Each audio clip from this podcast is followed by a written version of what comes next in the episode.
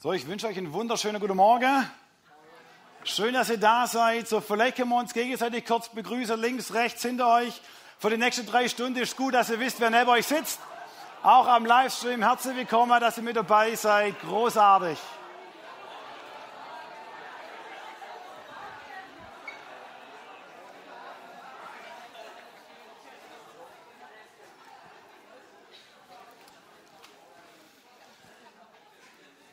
Super.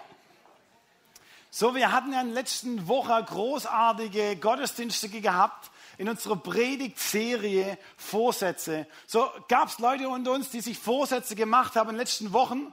Gibt es ein paar? Sehr cool. So, großartige Momente. Heute entscheiden, wie du morgen lebst. So, wir haben da gestartet mit einer Einführung in dieses Thema Entscheidung. Die Qualität deiner Entscheidung entscheidet über die Qualität deines Lebens.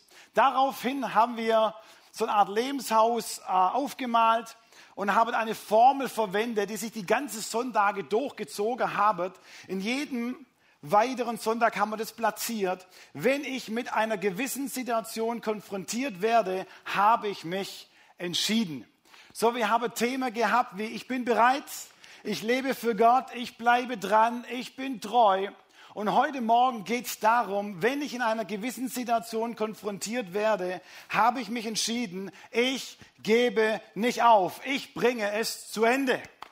So darum soll es heute Morgen gehen. Und ich möchte vor allem zu denen heute Morgen sprechen, die wir vielleicht schon aufgegeben haben. Oder vielleicht gerade in Situationen drinstecken, wo du sagst, eigentlich, eigentlich bin ich kurz davor, aufzugeben. Zu euch möchte ich heute Morgen sprechen. So, vielleicht bist du hier und du sagst, ich habe die letzten Wochen, Monate oder vielleicht auch Jahren, du hast Ziele gehabt, du hast eine Vision gehabt von Gott, du hast eigene Vorstellungen gehabt, Hoffnung gehabt, was du alles für Gott machen möchtest. Ähm, und du hast so richtige Pläne schon aufgemalt, geschmiedet.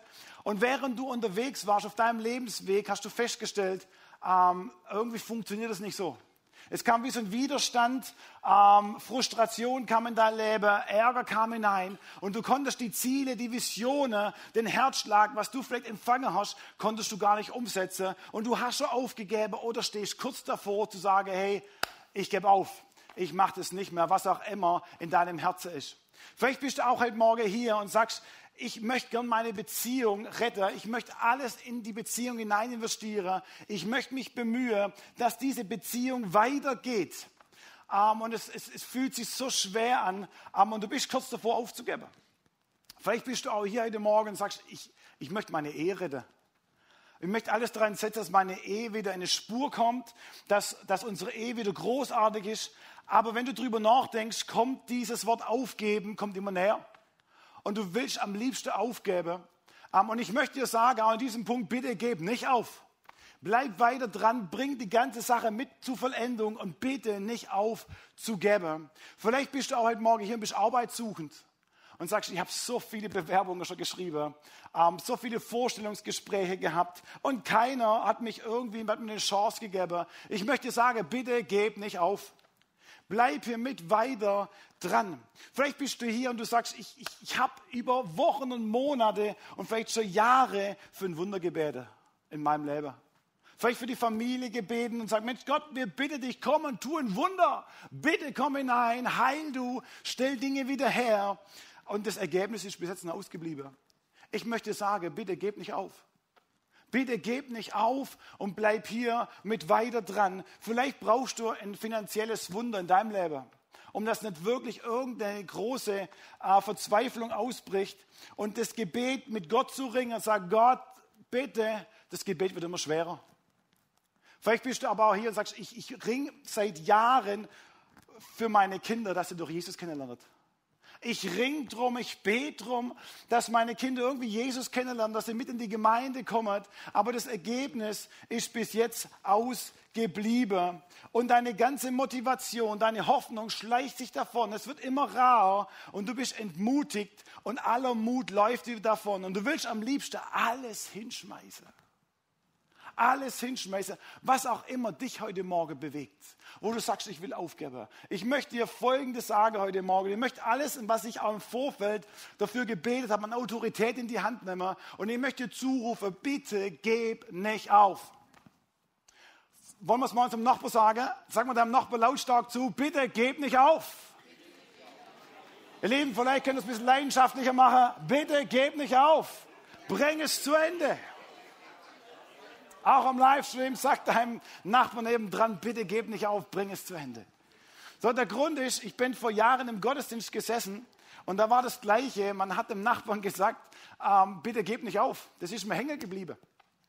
Ähm, nach dem Gottesdienst kam jemand nach vorne und hat gesagt, hätte mir das mein Nebersitzer nicht gesagt, wäre ich später rausgelaufen und ich hätte mit Gott nichts mehr wissen wollen.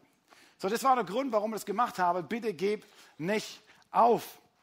Von der Natur aus gesehen ähm, ist uns der geringste Widerstand, gehen wir in der Regel. Ähm, und deswegen ne, haben wir uns vorgenommen, entscheiden wir uns im Vorfeld. Wenn ich mit einer gewissen Situation konfrontiert werde, habe ich mich entschieden. Ich bringe es zu Ende und ich gebe nicht auf. So als Jugendlicher, ähm, ich habe meine Schule beendet und dann in die Ausbildung gegangen. So, ich bin in die Ausbildung rein, voller Leidenschaft, Begeisterung pur. Endlich was Neues, Geld verdiene. Das ist absolut großartig. So, ich war in der Ausbildung drin. Nach ein paar Monaten war das nicht mehr so interessant. So, ich durfte ständig diesen Satz hören. Lehrjahre sind keine Herrenjahre. Hey, dieser Satz ging immer so auf der Senkel. Jeden Tag gefühlt, Lehrjahre sind keine Herrenjahre. Und ich dachte mir, aber wenn ich ganz ehrlich bin, war das so eine Schule für mich, eine Charakterschulung, äh, wo mich echt wichtig war. Aber es, es, hat mich trotzdem genervt zum damaligen Punkt. Und ich bin zu meinen Eltern gelaufen, zu meinem Papa und habe ganz liebevoll, mein Papa ist formuliert, so Papa, gibt es irgendwelche Möglichkeiten, vielleicht aus dieser Ausbildung was anderes zu machen, ähm, da wie rauszukommen. So mein Papa so liebevoll wäre, ist so gleich auch. So sagt Sohnemann, was man anfängt, macht man zu Ende. So, das wollte ich zwar nicht hören, ähm, war aber für mich entscheidend wichtig, wo ich später meinen Gesellebrief in der Hand hatte, ähm, habe ich mich gefreut und das ist mir bis heute noch hängen geblieben. Diese Prägung, was man anfängt, macht man zu Ende, ist für, für mich heute ein rieses Gut, wo mein Papa in mein Leben hinein gesprochen hat. So, aber es gibt immer wieder die Momente, wo es einfach schwer ist, auch dran zu bleiben. So Angela Druckwort, sie sagt folgendes, das ist eine Forscherin, sie sagt, Enthusiasmus, Begeisterung ist üblich und gibt es häufig. Aber Ausdauer ist selten. So dran zu bleiben an gewisse Themen ist selten. Wenn du einen Beruf startest, ist am Anfang immer alles rosig, stimmt's? Die Kollegen, die lieben dich. Die kennen deine Macke noch nicht. So, lass, bist mal eine Weile drin, dann kann es sein, das ändert sich ein Stück weit. Aber der Anfang ist immer leidenschaftlich, Begeisterung pur. Genauso ist es mit den Beziehungen. Kommst du am Anfang zusammen, die Pärchen können nicht, Stunden, nicht stundenlang auf dem, auf dem Schoß sitzen. So stundenlang kauert sie das Ohr ab. Sie können gar nicht genug zusammen miteinander sprechen. So, aber nachher dran zu bleiben auf Dauer ist eine andere Hausnummer. So, das auch beim Auto. Du kaufst ein neues Auto, am Anfang ist immer Begeisterung pur. Du fährst sogar eine Ehre-Runde, weil du so begeistert bist. Aber sobald es darum geht, ausdauernd dran zu bleiben, sich durchzukämpfen, manche Situationen, können die Gedanken aufkommen, aufzugeben. Angela untersuchte und forschte mit der Frage, was unterscheidet also die Besten in einem Bereich von den nur Guten? Und sie fand heraus, es ist nicht die Intelligenz. Es ist nicht dein schönes Aussehen, es ist dein Talent, deine Ausbildung, sondern die Beharrlichkeit, ihre Bereitschaft daran festzuhalten, um nicht aufzugeben. So, sie sagt, das unterscheidet die Besten von den nur Guten. So, ich durfte äh, in der Ostalb 15 Jahre Pastor sein, war ein sensationeller Lebensabschnitt. Ich habe mal euch ein Bild mitgebracht. Und jeden Donnerstagabend haben wir was ins Leben gerufen, dass wir mit so einem Brandstiftermobil, quasi ein Wohnwagen, in die Brennpunkte fahren, von abends 8 bis nachts um 1, 2, 3. So, das haben wir jeden Donnerstag gemacht. Was ich daraus lernen durfte, war, dass ich über die 15 Jahre, wo wir das gemacht haben, hunderte und tausende Gespräche hatte. So, am Anfang kamen die Leute und erzählten, was sie alles machen, welche Ausbildung sie machen, wo sie morgen hingehen zu arbeiten. Und sie waren total begeistert. Hammer. Mir hat total mitgefreut, dass ihr Arbeit gefunden habt und dass sie sich freut. So, nach drei Wochen kamen sie wieder und gesagt, sie haben gekündigt. Sag ich, warum das denn? Ja, der Chef war nicht so cool und irgendwie hat uns das so gefallen. War nicht so mein Ding. So am Anfang dachte ich, das ist eine Ausnahme.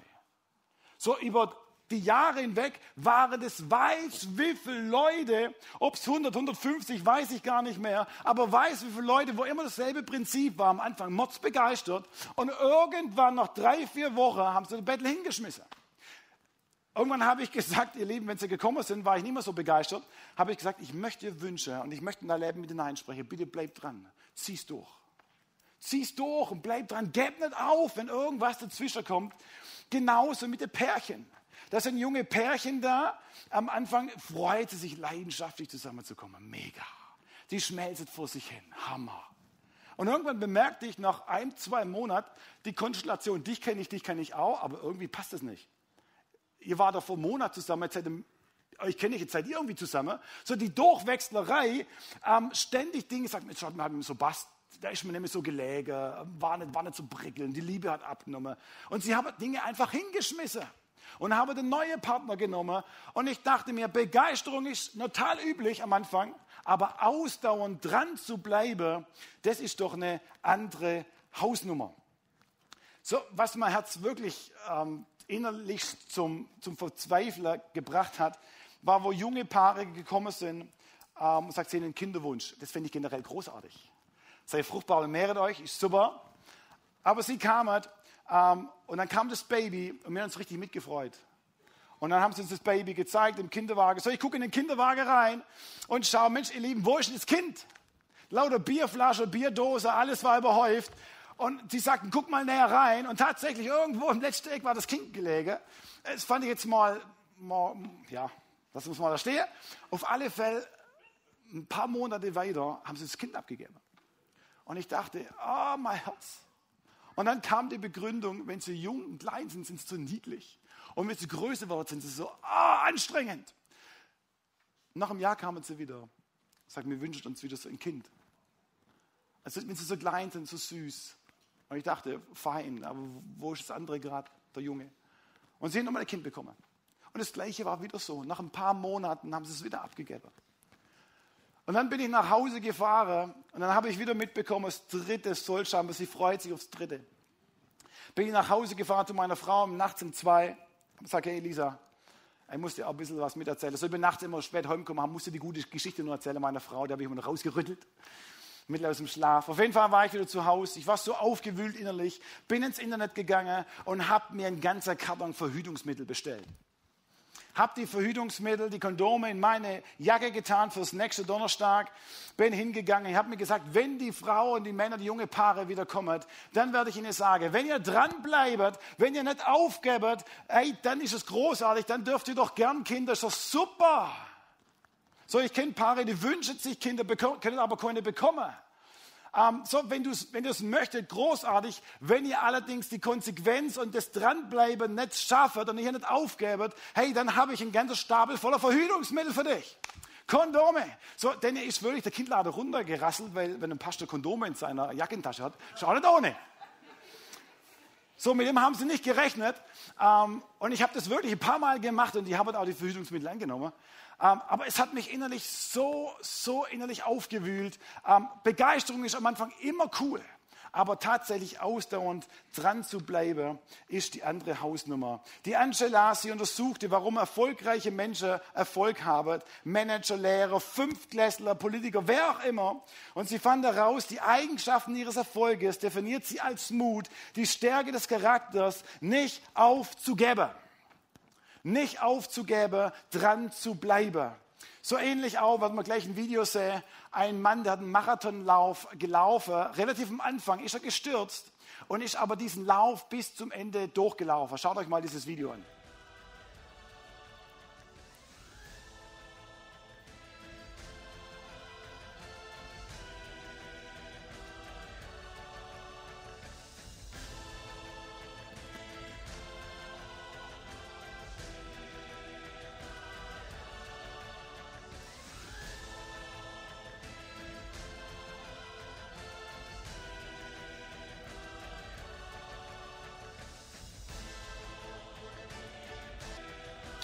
Bisschen her. So jeder hätte verstanden, hätte man aufgegeben. Keiner hat irgendwas gesagt, sagt, hey, du bist verletzt. In der Schule hat man irgendwas gehabt, am Fuß hat man es gesehen. Ey, das ist okay, wenn du aufgibst. Aber dennoch nicht aufzugeben, bis zum Ende zu laufen, hat diesen Mann echt berühmt gemacht.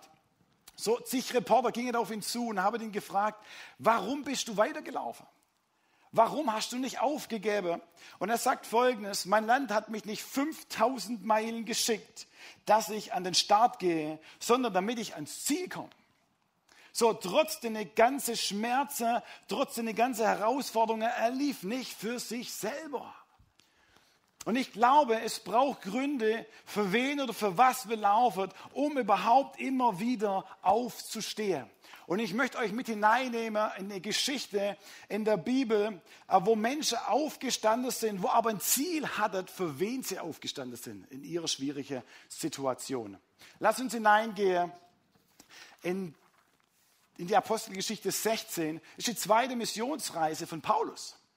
So, Paulus hat in diesem Kontext einfach nur Erfolg. So, äh, berichtet, dass er, wo er unterwegs war, Menschen gesund wurden. So, da war ein Gelähmter, der war sein Leben lang gelähmt und Paulus spricht auf, steh auf und er steht auf. So, Paulus ist auf seiner Erfolgsschiene. Ähm, überall, wo er gepredigt hat, die gute Botschaft erklärt hat, hat Paulus eine Gunst gehabt, dass Menschen umgekehrt sind, Jesus nachgefolgt sind, sich Taufe haben lassen und Paulus schwebt auf Wolke 7. So Paulus lebt in seiner Berufung in diesem Kontext. Und dann heißt es, sie fahren nach Troas, nach Neapolis, Paulus und Silas und dann nach Philippi. Und dann gehen sie dort von Bord und er macht genau das Gleiche weiter. Er geht direkt in die Stadt und verkündet die gute Botschaft. Und Paulus hat wieder einen Riesenerfolg. So, die Herzen sind vor Ort offen, die Stimmung ist großartig, alles scheint richtig gut zu laufen. Er hat den Rückenwind Gottes. Er segelt in, in, in, der, in der Leidenschaft von Jesus und er spürt diesen Rückenwind. So, ähm, wo als Paulus übergelegt ist mit Silas von Troas nach Philippi, hat er zwei Tage gebraucht. Ein paar Kapitel weiter wird berichtet, dass für die gleiche Strecke, was Paulus gesegelt ist, hatten sie fünf Tage gebraucht. Und wisst ihr, manchmal gibt es die Momente, wo du Rückenwind hast, stimmt's? Und dann gibt es auch die Momente, wo du Gegenwind hast. So Paulus musste in der anderen Strecke wahrscheinlich Gegenwind gehabt haben. Vielleicht musste sie sogar mitrudern, dass sie einigermaßen ankommen. Aber in diesem Feld hat er Rückenwind gehabt. Hammer, alles lief gut. Ich weiß nicht, wie es dir geht in deinem Leben momentan. Vielleicht hast du auch einen Rückenwind Gottes. Deine Kinder schlafen von abends sieben bis morgens um sieben durch und du feierst es. Vielleicht sagst du dir, mein, mein Job ist sensationell. Die Gehaltserhöhungen trudeln jeden Monat ein. Mega.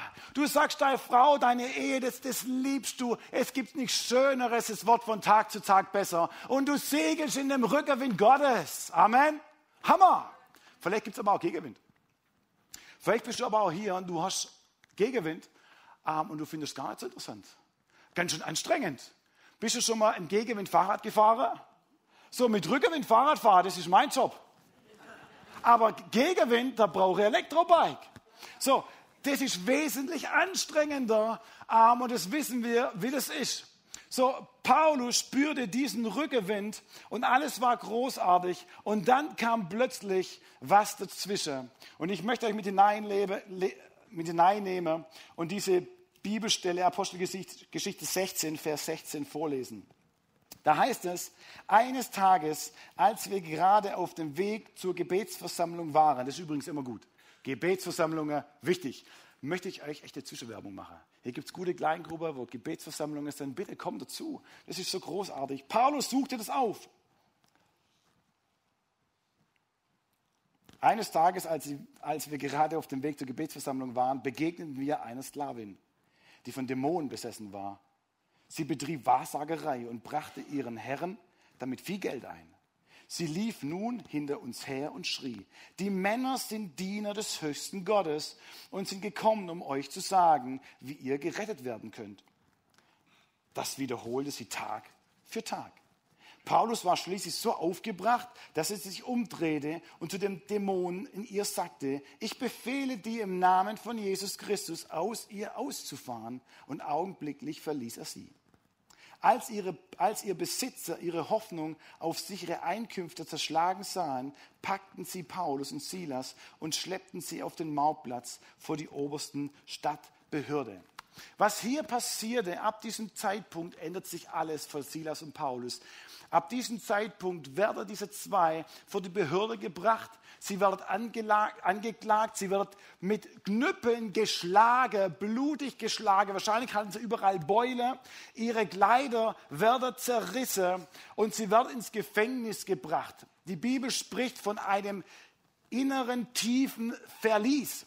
Das wo quasi nur die absolute Schwerverbrecher hineingesteckt werden. Sie hatten auch noch so Blöcke an den Füßen bekommen, wo sie sich nicht groß bewegen konnten. Keine Ahnung, wie die aufs Klo gegangen sind. So, ähm, man kann wissen, dass die Zelle zu damaliger Zeit einfach irgendein Loch in der Ecke war und da musste halt irgendwie hinkrabbeln. So total eklig, total mitten im Dunklen, im absoluten Siff, alles andere wie angenehm. Und dazu hatte sie noch einen Aufseher, wo auf sie aufpasst. Sie wurde wie Schwerverbrecher behandelt. Gerade noch alles wunderbar der Rückerwind Gottes im Rücken und auf einmal sind sie im tiefsten Verlies, im tiefsten Loch, wo sie sich wahrscheinlich überhaupt nicht fassen konnten, wie sie da überhaupt reingeraten sind. So, ich weiß nicht, wie es dir geht. Ähm, vielleicht ist bei dir ganz ähnlich. Gerade noch war alles in Ordnung. Und jetzt auf einmal willst du alles hinschmeißen. Einfach alles hinschmeißen. Mir gefällt es, wie es Paulus und Silas gemacht haben. Trotz Schmerzen, trotz Ängste, Wut, Fragen. Wie geht es weiter? Gebet sie nicht auf. Sie haben ein Ziel, das Ganze, die Mission, was Gott in ihr Leben hineingelegt hat, zu vollende zu bringen. Ich habe einen Impuls für dich heute Morgen. Ich glaube, dass einige heute Morgen hier sind, ähm, wo keine Hoffnung haben, keine Perspektive habt, wo ihr sagt, hey, mein Leben momentan ist echt drunter und drüber und du spürst kein bisschen Hoffnung in deinem Leben. Wahrscheinlich, ob es Paulus so ähnlich ging, ich vermute mal, er wusste nicht, dass wenige Stunden später sich alles ändern wird. Ich löse die Geschichte nachher noch auf. Ich vermute mal, sie waren im Gefängnis und sie wussten nicht ganz genau, kommen sie ihr Leben draus oder nicht. So, das ist gar nicht so einfache Situation. Und ich glaube, dass einige heute Morgen hier sind, die hadern mit Situationen. Und du bist in einer Situation drin, wo du dir gar nicht vorstellen kannst, dass die Situation sich vielleicht irgendwie ändert. Du sagst, ich glaube, ich glaube, da passiert nichts. Ich glaube, da wird auch nie mehr irgendwas besser werden. Ich möchte dir Folgendes sagen. Von Markus 9, 24 heißt es folgendermaßen. Da war ein Mann, der hatte einen Sohn gehabt. Der war besessen, der war belastet. Und er ging zu, zu seinen Jüngern, zu Jesus, und er rief zu Jesus und sagte, hilf uns, wenn du kannst. Und Jesus antwortet hier, was heißt hier, wenn ich kann? Alles ist möglich für den, der glaubt. Der Vater rief, ich glaube, aber hilf mir, dass ich nicht zweifle. Was hier von der Situation war, dass dieser Vater kein Glaube gehabt hat an seinen Sohn, dass sich irgendwas ändert. Vielleicht ist es bei dir ähnlich, dass du in deiner Situation momentan überhaupt keinen Glaube hast, dass hier irgendwas besser wird. Du sagst eigentlich, der Zug ist abgefahren, ich habe keinen Plan, ich, ich habe auch nicht mehr den Glaube dazu. Und ich möchte dir heute Morgen sagen, so wie dieser Papa, wo sein Sohn zu Jesus gebracht hat, ich möchte dir Mut machen. Das Tolle war, der Papa ist trotzdem zu Jesus gelaufen. Er hätte sich auch entscheiden können, nicht hinzulaufen. Aber er ist trotzdem hingelaufen. Wenn du zweifelst, in gewisse Situationen, dann ist die Größe Gottes, der Arm Gottes, die Nähe Gottes der beste Ort, wo du sein kannst. Ich will es nochmal sagen. Wenn du hier bist und du hast Situationen in deinem Leben, wo du sagst, hey, es geht drunter und drüber und du glaubst selber nicht, wie man da irgendwie wieder rauskommen kann, dann ist der Ort, die Arme von Jesus, der Ort von Jesus, die Nähe von Jesus, der beste Ort, wo du sein kannst. Glaubt ihr das? Ich möchte euch ermutigen, nur für dich, wenn du in so einer Situation drin steckst, nicht wegzulaufen, sondern genau zu Jesus zu laufen. Er kann dich einordnen. Er weiß, was du brauchst und er hat die Möglichkeiten dazu. Nur für dich. Genau das machen Paulus und Silas. Sie sangen von der Größe Gottes. Sie geben hier nicht auf. so gar nicht so lange her, kam ein liebes Ehepaar ins Büro von mir. So, sie kamen die reingelaufen und die ersten Sätze, was sie gesagt haben, wir trennen uns. Und ich sitze in meinem Bürostuhl und habe im, Hinter, im Hinterkopf aus dem Fenster, wenn ich rausschaue, Hauptchöre stehe, Hoffnungschöre. So, mein erster Gedanke war, ihr Lieben, ähm, ich glaube an einen Gott, der Hoffnung hat. Ich glaube an einen Gott, der Herzen verbinden kann. Ich glaube an einen Gott, der Vergebung mit aussprechen kann. Ich glaube daran, dass es jemand gibt, der deinem Leben, in deiner Ehe, in deiner Situation ganz neue Freude hineinbringen kann. Amen. Amen. So, diese Person, da stand da, war so ein bisschen hinhergerissen. Ich sagte, ihr Lieben, bevor ihr hier rauskommt, möchte ich, dass mir Ehre runter dreht.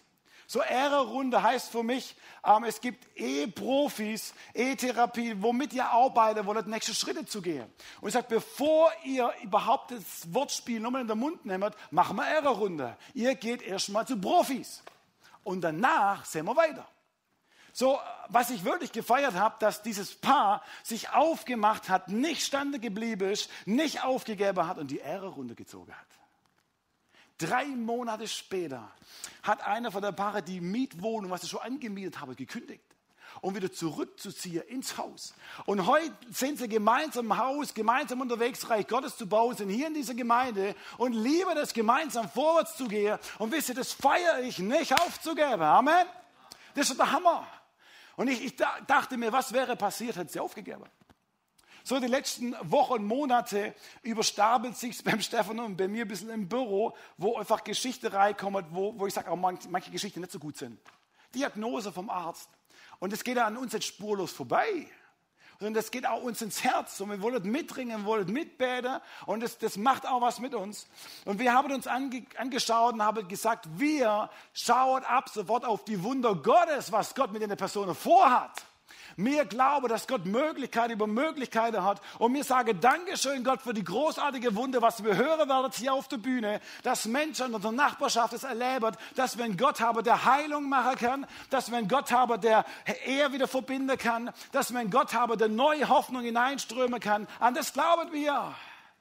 Und dafür möchten wir kämpfen und nicht aufgeben. Und wir haben den Spieß rumgedreht und sagen, hey, wir sind nicht erschrocken über die Meldungen, sondern sagen, Gott, danke für die Meldungen, weil die Wunder Gottes kommen. Amen. Ihr Lieben, das ist eine andere Perspektive. Nicht aufzugeben, dran zu bleiben und dabei wirklich die Gottesnähe zu suchen. Den Gegenspieler mag es vielleicht gelingen, dein Segen hinauszuzögern und dich vorübergehend daran zu hindern, das zu tun, wozu Gott dich berufen hat. Aber letztendlich kann er dich nicht aufhalten, wenn du nicht aufgibst. Versteht ihr? Wenn du nicht aufgibst. Die Segensspur Gottes durchbricht niemand in deinem Leben. Und ich möchte dir heute Morgen von ganzem Herzen Mut machen, nicht aufzugeben. So, sie waren im Gefängnis, schmutzig, blutend und mitten in der Mitternacht kam das große Wunder danach. Vielleicht bist du auch symbolisch in tiefster Nacht keine Perspektive, kein Ausweg. Und es scheint, als würde der Plan in deinem Leben, dieser göttliche Plan in deinem Leben, sich gar nicht zu verwirklichen. Hey, ich sag dir, das letzte Wort ist noch nicht gesprochen. Das letzte Wort ist noch nicht gesprochen. Ich möchte euch 2. Timotheus 4, 5, Vers 7 vorlesen. Da heißt es, seid bereit, für Christus zu leiden. Erfülle deine Aufgabe als Verkündiger der rettenden Botschaft. Ja, predige sie unerschrocken für deinen Dienst treu und gewissenhaft aus. Ich sage dir das, weil ich mit dem Todesurteil rechnen muss und mein Leben nur bald für Gott geopfert wird. Doch ich habe den guten Kampf des Glaubens gekämpft. Jetzt ist das Ziel erreicht und ich bin Gott treu geblieben. Es scheint, dass der römische Kaiser Nero Paulus verurteilt hatte zum Tode. Und was Paulus hier macht, er schreibt diesen Brief an Timotheus und er möchte seinem guten Jüngling, seinen Freund, in Ratschlag geben. Und ihm war das so wichtig, bevor er wahrscheinlich hingerichtet wird, so seine Aussage, muss dieser Timotheus diesen Ratschlag hören. Und ich sage das mal mit meinen Worten. Timotheus, mein lieber Freund, sei bereit. Sei vorbereitet. Es läuft nicht alles glatt im Leben. Es gibt die Mitternachtsstunde. Herzlichen Glückwunsch, Timotheus. Wo, wo auch du hingehst, schmeiß es nicht hin, schmeiß den Bettel nicht hin. Aber bitte gib nicht auf. Deine Aufgabe treu und gewissenhaft zu erledigen, bringe es zu Ende. Ich, Paulus, habe meinen Kampf gekämpft. Ich bin am Ziel. Und das hört sich so an, aber du, Timotheus, noch nicht. Du bist noch nicht am Ziel. Solange du atmest, bist du noch nicht am Ziel. So, ich dachte mir, ich sage das einfach zu euch heute Morgen. Du bist noch nicht am Ziel. Solange du atmest, bist du noch unterwegs, stimmt's? Sag mal deinem Nachbarn neben dir, du bist noch unterwegs, du bist noch nicht am Ziel. Ihr Lieben, das ist ein bisschen schwach. Können wir ein bisschen mehr Stimmung? Du bist noch unterwegs.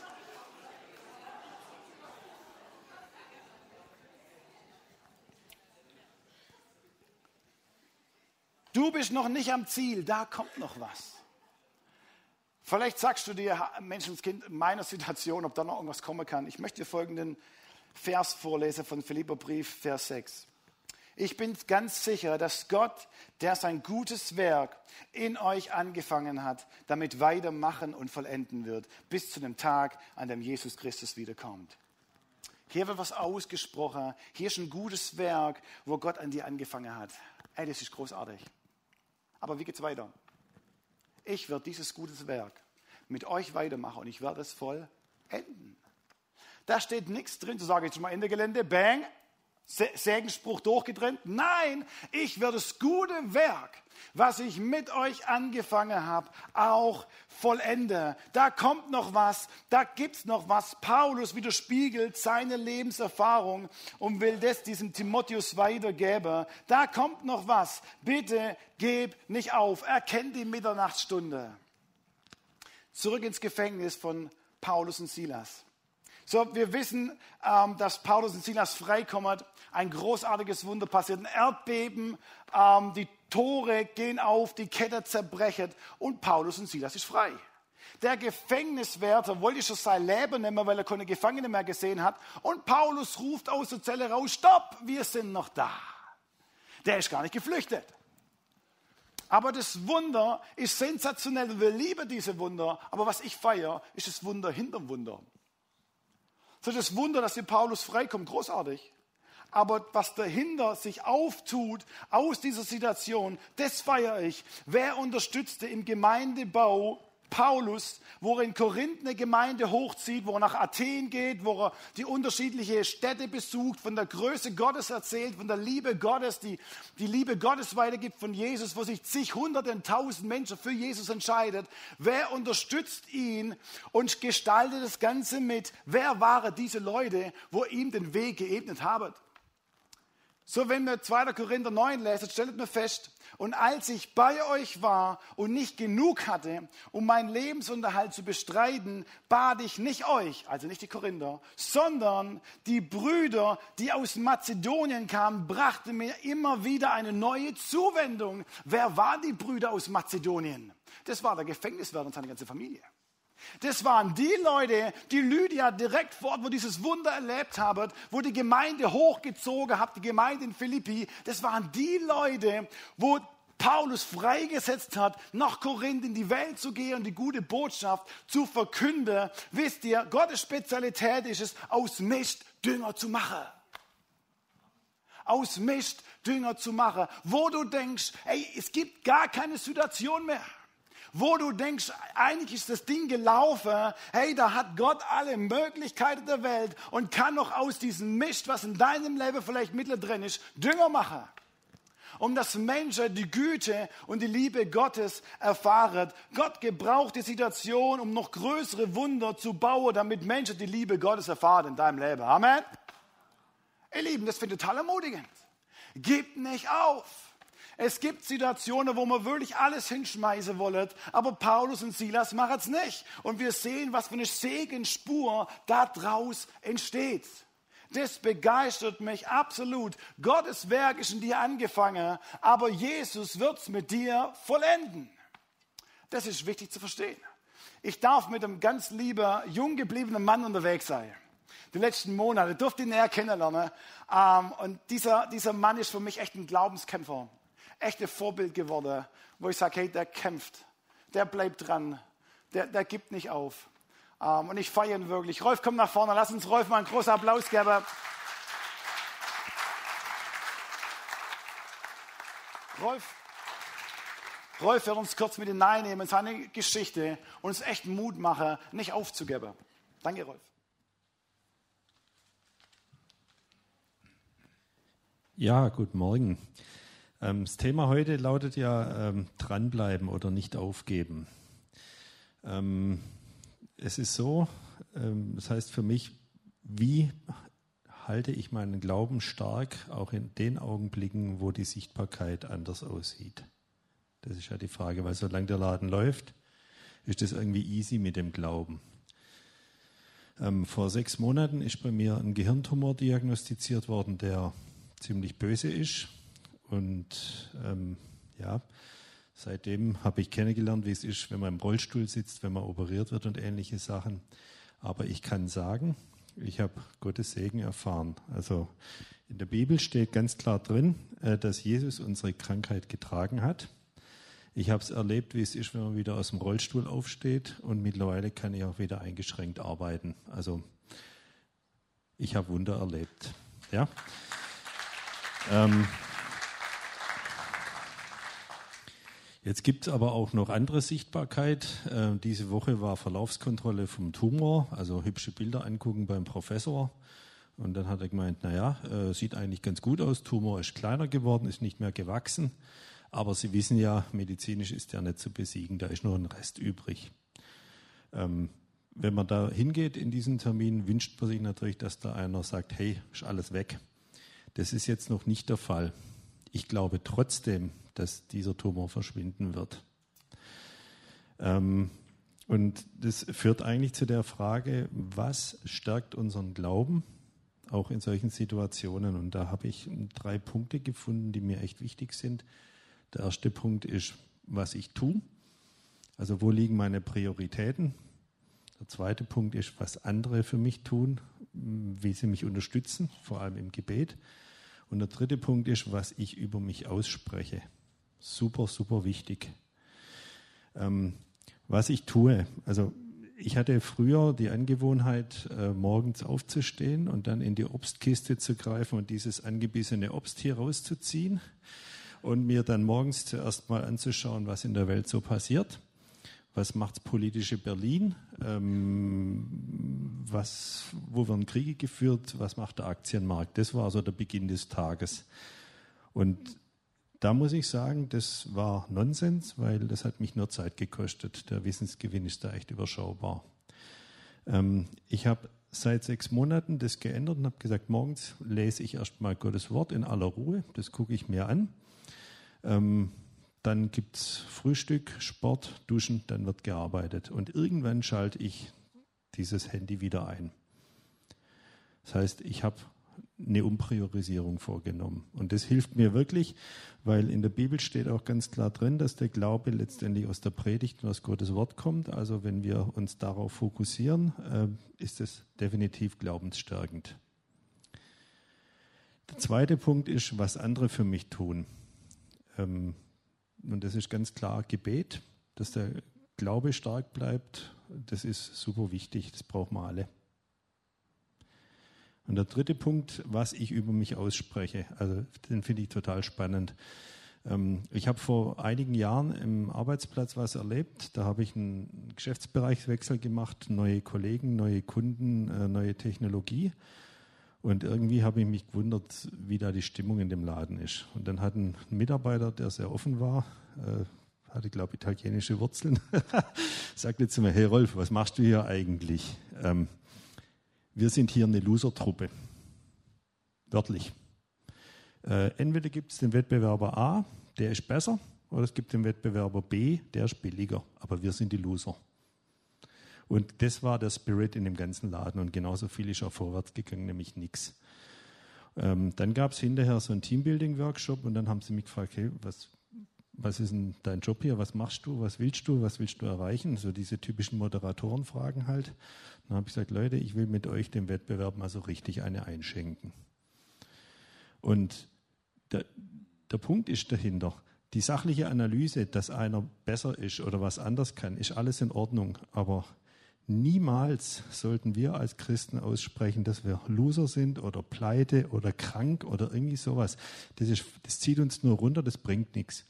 Sachliche Analyse immer gern, aber äh, dieses alles, was uns runterzieht, dem sollten wir keinen Platz geben, sondern wir sollten proklamieren, was in der Bibel auch steht. Wir haben einen starken Gott, wir haben eine Hoffnung, ja, und das ist es, was uns stark macht.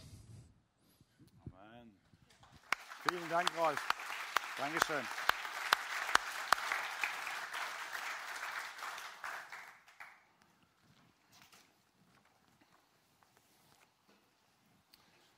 Ich werde auch nachher ganz konkret für deine Situation, möchte ich gern beten und möchte hineinsprechen, dass die Kraft Gottes in deine Situation, wo du echt am Ringer bist, dass du in Spirit von Jesus erlebst und sagst, ich habe wieder neuen Mut aufzustehen. In der Antike gab es Wettkämpfe, ganz normale Laufwettkämpfe. Und sie währenddessen sie ihre Läufe gestaltet haben, natürlich wollten sie alles schnell wie möglich ins Ziel kommen, aber gab es strategische Gegner. Es gab Gegner, die haben mittel vom Lauf und in diesen Wettkämpfen haben sie ähm, mittel im Lauf oder auf vor der Ziellinie haben sie goldene Kugeln in den Lauf geworfen. Und manche Wettläufer sind diesen goldenen Kugeln kurz vom Ziel nachgelaufen. Die manche haben sich nur ablenken lassen und manche dachten tatsächlich, das sind goldene Kugeln. Ey, die goldene Kugel nehme ich mit. Die ist wertvoll. Und haben das das Ziel komplett aus den Augen verloren. Warum sie eigentlich angetreten sind, was ihren Start war, warum sie das gemacht haben. Und ich dachte mir, bei uns ist es manchmal ganz ähnlich. Wir haben den Lebenslauf, wo wir unterwegs sind. Da gibt es Brüche, gar keine Frage, mehr oder weniger. Aber wir haben den Lauf, wo wir unterwegs sind. Und es gibt einen strategischen Gegner, der hat nur eins im Sinn, dass du nicht ins Ziel kommst. Der hat nur eins im Sinn, dass du nicht richtig ins Ziel kommst. Und ich manchmal denke ich, in meinem Leben gibt es viele strategische Gegner, die überall goldene Bälle reinwerfen und manchmal laufe ich sogar nach. Und erst später denke ich, Menschenskind, das war ja sowas von feig. Und ich weiß nicht, was in dein Leben hineingerollt ist, was dich abgehalten hat, diesen Lauf zu laufen. Das Blick, das Ziel vielleicht aus dem Blick zu verlieren, was auch immer hineingekommen ist, ob es gute Sache war, ob es nicht so gute Sache war, was auch immer dich abgehalten hat, das Ziel aus den Augen zu verlieren. Und ich möchte dich heute Morgen ermutigen, dass du wieder dieses Ziel im Blick hast, dass du auf die Laufbahn zurückkommst der Gegenspieler, der Durcheinanderbringer, hat nur eins im Ziel, dass du deine Begabung, dass dein Talent, deine Berufung, was Gott für dich gedacht hat, die vorbereitete Werke nie in Existenz kommen. Das ist sein Ziel. Aber wir haben jemand, sein Herzschlag ist es, mit dir durchs Ziel zu laufen. Und ich möchte euch ganz kurz im nächsten Video, schaut euch mal an, was die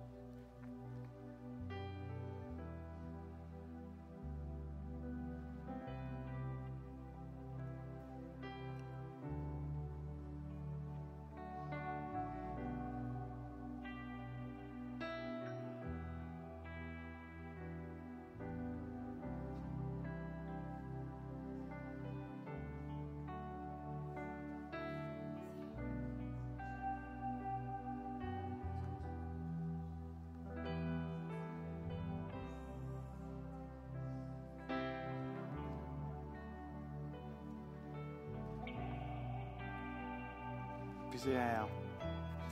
Das Video geht noch viel, viel länger. Aber wisst ihr, was ich faszinierend finde? Da gab es jemand, der hat gesehen, der junge Mann hat eine Zerrung bekommen und hat seit Jahren darauf hingefiebert, auf diesen Moment. Muss, musste gestehen, hey, ich, ich komme nicht als Erster durchs Ziel. Aber er lief trotzdem weiter und währenddessen er unterwegs ist, klettert ein Mann über die Zäune, über die Absperrungen, um mit diesem Mann gemeinsam zum Ziel zu laufen. Das war sein Papa. ist drüber gelegt, konnte sein Sohn nicht das zumuten. Sagt, ich gehe runter, ich helfe ihm. Alle wollten den aufhalten, aber er hat sich durchgekämpft. Und mit seinem Papa durch die Ziellinie gemeinsam zu laufen. Wisst ihr, Jesus ist einen Leidensweg für uns gegangen bis ans Kreuz. Er hat es vollendet, er hat es vollbracht. Er ist über die Ziellinie, über die Absperrungen, ist er hin drüber geklettert. Und sein Herzschlag ist es, mit dir gemeinsam ans Ziel zu laufen. Jesus ist dein größter Fan.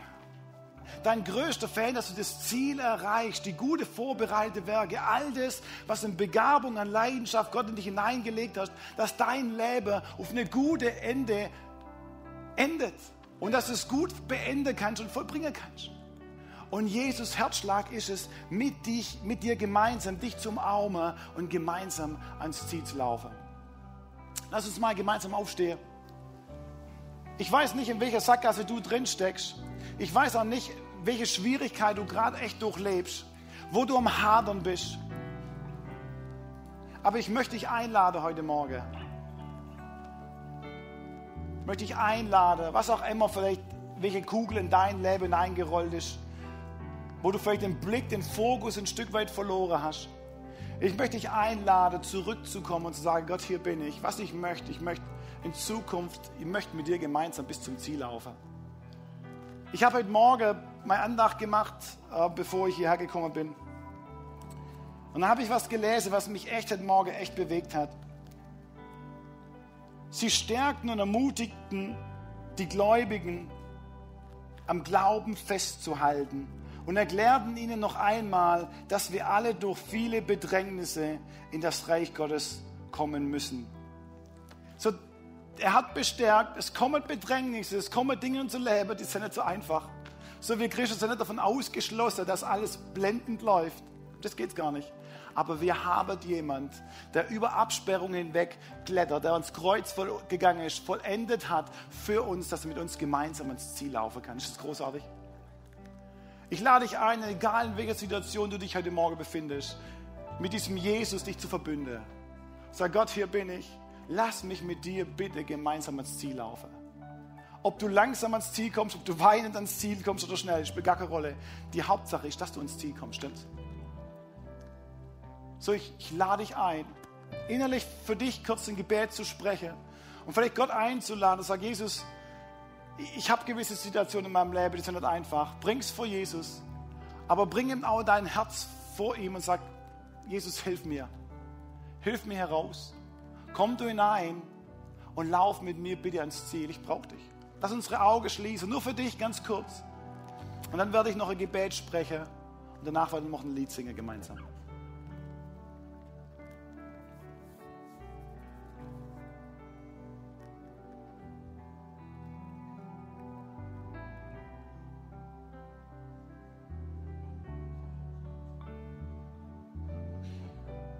Vielleicht bist du hier, du, du hast tatsächlich echt einen Sumpf und du steckst mittler drin. Vielleicht geht es dir auch richtig gut und sagst, hey, eigentlich, was ich möchte, ich bin ein bisschen angeschlagen, ich habe mich von manchen Dingen ablenken lassen, aber ich möchte mich wieder fokussieren aufs Ziel. Ich lade dich ein heute Morgen, wenn du das möchtest, zu Gott deine Hand zu strecken und sag, Gott, hier bin ich, ich brauche dich und ich möchte mit dir gerne ins Ziel laufen.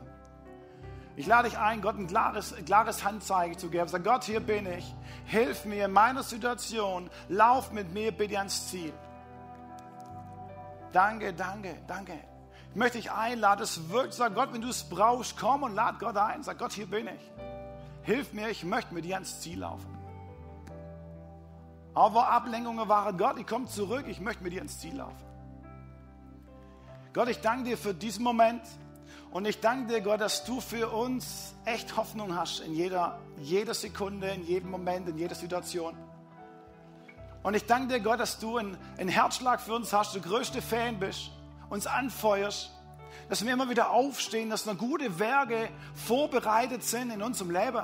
Auch wenn wir es manchmal gar nicht sehen, Gott, du hast die gute Berge vorbereitet und du wirst sie mit uns vollenden. Gott, das möchte ich aussprechen über jeden von uns dass wir mutig werden, wieder ganz neu aufstehen, dass wir den Spirit, den Überwinder-Spirit, das zu Ende zu bringen, in unser Herz hineinfällt, in der kommenden Tage, in der kommenden Woche, dass wir Freude haben, aufzustehen und dass du uns unterstützt und gemeinsam mit uns ans Ziel läufst. Dass die gute vorbereitet Werke um uns herum, in der Nachbarschaft, im Geschäft, wo auch immer wir sind, dass es sichtbar wird, Jesus, dass du ein Überwinder bist mit uns und dass wir mit dir gemeinsam kämpfen dürfen und gut zum Ziel kommen, weil du derjenige bist, wo mit uns geht in Jesu Namen. Sei gesegnet in Jesu Namen in seiner Kraft. Amen.